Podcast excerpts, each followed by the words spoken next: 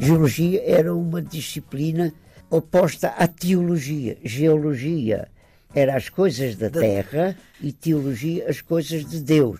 Mas as coisas da terra eram as propriedades, os bens, os direitos das pessoas, as coisas humanas, as coisas terrenas. É a quase palavra, o direito.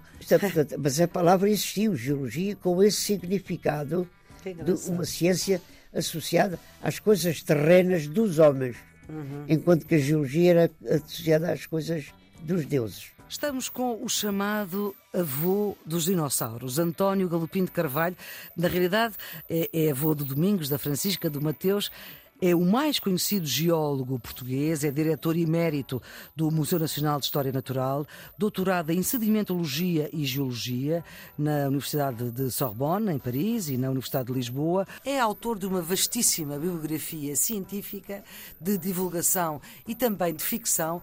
E vejam só, o professor Galopim de Carvalho tem não um, mas três livros sobre culinária, com poejos e outras ervas a sordas, migas e conversas e o último, que é de 2019, com coentros e conversas à mistura. Portanto, além de uh, ser um divulgador científico e um professor, é também um homem que se interessa por aquilo que nós comemos. Professor na Faculdade de Ciências da Universidade de Lisboa durante 40 anos, jubilou-se em 2001 como professor catedrático e é responsável científico por vários projetos de investigação nas áreas da geologia marinha e da paleontologia dos dinossauros ou dinossauros. Professor, vamos continuar as nossas conversas. A escala do tempo geológico é completamente diferente da escala do tempo dos humanos. Nós trabalhamos com anos, trabalhamos com séculos e quando falamos de história podemos trabalhar em milénios, uhum. não é? Não ultrapassamos o milénio. Mas logo que entramos na pré-história, o milénio dá lugar a um milhão de anos. Exatamente. Um milhão de anos. E um milhão de anos dá lugar a mil milhões de anos. É um seguido, seguido nove zeros. Nove é? zeros, sim. Portanto, é, é uma, é uma escala completamente diferente. Digamos que no passado a Igreja dizia que a Terra tinha por volta de 6 mil anos aproximadamente. E o tempo da Terra era igual ao tempo do homem, porque Deus tinha criado a Terra, tinha criado o homem, Sim. e o sétimo dia descansou. Isso tinha acontecido há 7 mil anos. E todo e qualquer geólogo que se atravessa a falar. De coisa diferente? A falar em milhões de anos, ia parar. À fogueira. Ia parar a fogueira da Inquisição. E então, por exemplo, o grande naturalista francês, o Buffon, ele sabia que a Terra tinha alguns milhões de anos, não tantos uhum. quantos hoje nós sabemos, uhum. mas não se atreveu a dizer. Uhum. Não se atreveu a dizer. Para não ir parar a fogueira? A, a, a, Universidade Medieval e mesmo de, até, o, até o século XVIII era quase toda ela mantida por eclesiásticos. Claro, pelo clero. O clero é que estudava, o clero é que sabia, o clero estava nas universidades e, portanto, eram os ensinamentos da Bíblia. Quem ousasse, quem ousasse sair desses uhum. ensinamentos. Mas ainda hoje na América há assim. Há coisas desse tipo. Há Estados americanos onde não se pode falar da evolução. O professor gostaria de falar de um uh, escocês, James Hutton, que diz que o presente é a chave do passado e, portanto, aqui adequa-se à geologia. Isso para nós é uma verdade do senhor Palapalice, mas no século XVIII ele viveu nos finais do século XVIII. Hum. O Hutton, James Sim, Hutton. Hutton. São as leis das mesmas causas produzem os mesmos efeitos. É, ah. é uma lei da física. Sim.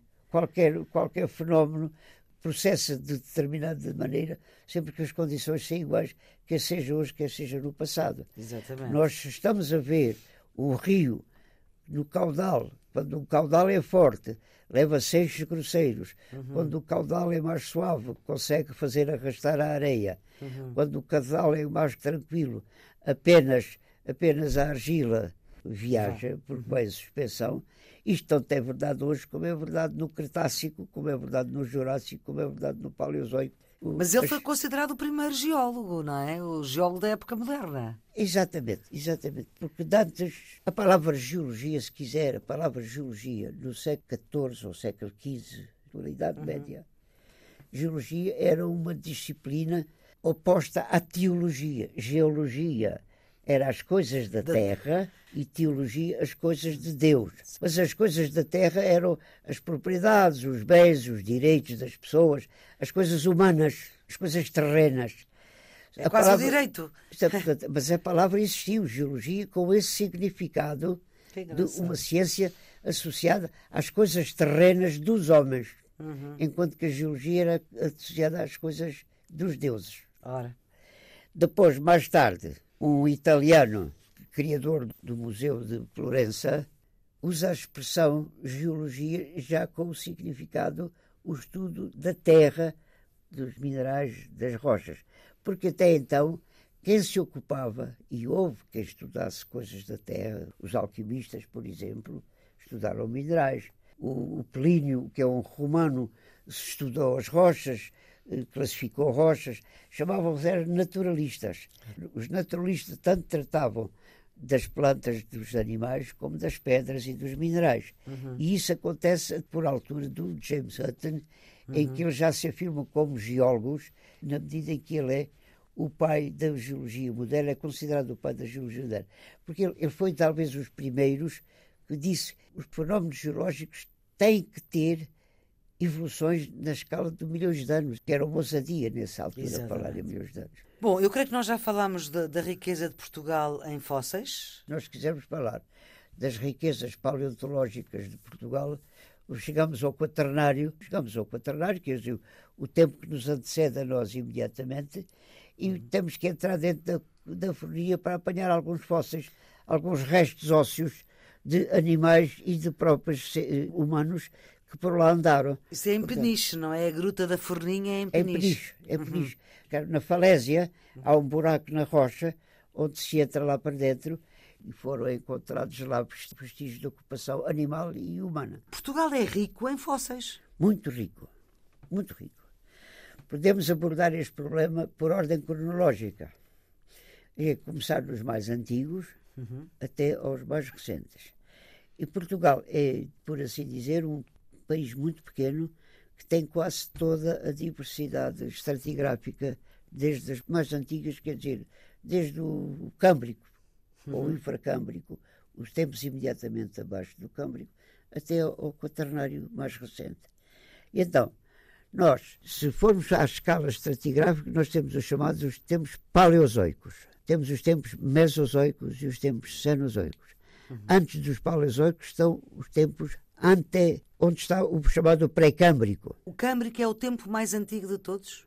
É a unidade mais antiga dos tempos paleozoicos. Começa há 540 milhões de anos aproximadamente. Mas para trás disso tem milhares de milhões de anos até aos 4.540 milhões de anos. Meu Deus. Tudo isso se chama pré-câmbrico. Uhum. Nesse pré-câmbrico há uma parte superior que é o proterozoico, há uma parte mais antiga que é o arcaico. Uhum. E isso aí já nós não temos qualquer representação nesse tipo. Uhum. Onde, francamente, a nossa paleontologia começa é, por assim dizer, no Câmbrico. Uhum. E temos fósseis pequenos de fáscias marinha no Câmbrico de Vila Buí, na região. De Nós rematamos o Câmbrico. A seguir ao Câmbrico, temos o chamado Ordovícico.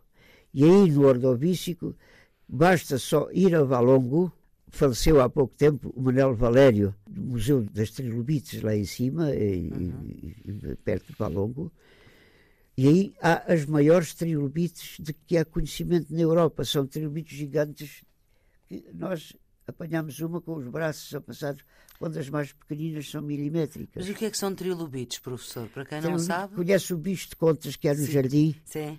É um bicho parecido, muito, muito parecido com o bicho de contas, que se enrola. É trilobite porque tem três lobos.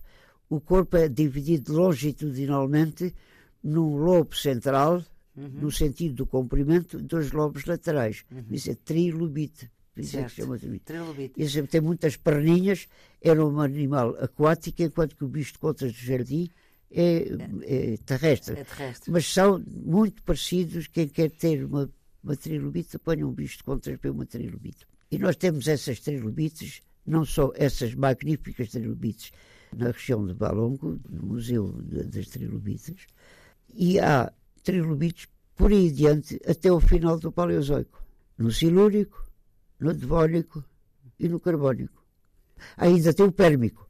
Acima, acima do carbónico, mas aí há uma extinção muito grande que acabam completamente, uhum. deixam de existir. Mas as trilobites não são os únicos fósseis do Paleozoico. Uhum. Temos brancos, temos gastrópodes, temos os graptolitos, temos outras. Não lhe poderei dizer o que é os uhum. graptolitos. São espécies marinhas muito complicadas, certo. muito pequeninas, mas que caracterizam, são bons fósseis para caracterizar para o caracterizar tempo, a, é? idade e a para idade. caracterizar o ambiente, para caracterizar Ora. o ambiente. E no final do Paleozoico, nós aparecem os primeiros amonoides, que são uhum. as goniatites, uhum. que depois no, no Mesozoico proliferam e temos um reino das Amonites, que é qualquer coisa de extraordinário em Portugal. Um reino das Amonites. E o que é que são as Amonites? Enroladinhos, assim. Certo. Certo. Isso vê-se, lá está no Liós. Exatamente, exatamente. Parecem caracóis, não é? Mas caracóis achatados. Exatamente. Eles enrolavam-se no plano, no hum. plano. Parecidos com o Nautilus, que é o, são diferentes, mas são parecidos no aspecto exterior. Mas no Mesozoico nós temos os dinossauros. Professor Galopim de Carvalho, muito obrigada pelo facto de fazer parte deste grupo, o Serviço Público Bloco Notas, para ajudar quem está nos últimos anos do secundário, mas também quem se interessa por saber mais. Nós voltaremos a conversar sobre esta sua paixão, que são as pedras e os dinossauros ou os dinossauros. A produção deste programa é da jornalista Ana Fernandes, produção editorial, a gravação de Henrique Santos. Tenham um bom dia. You.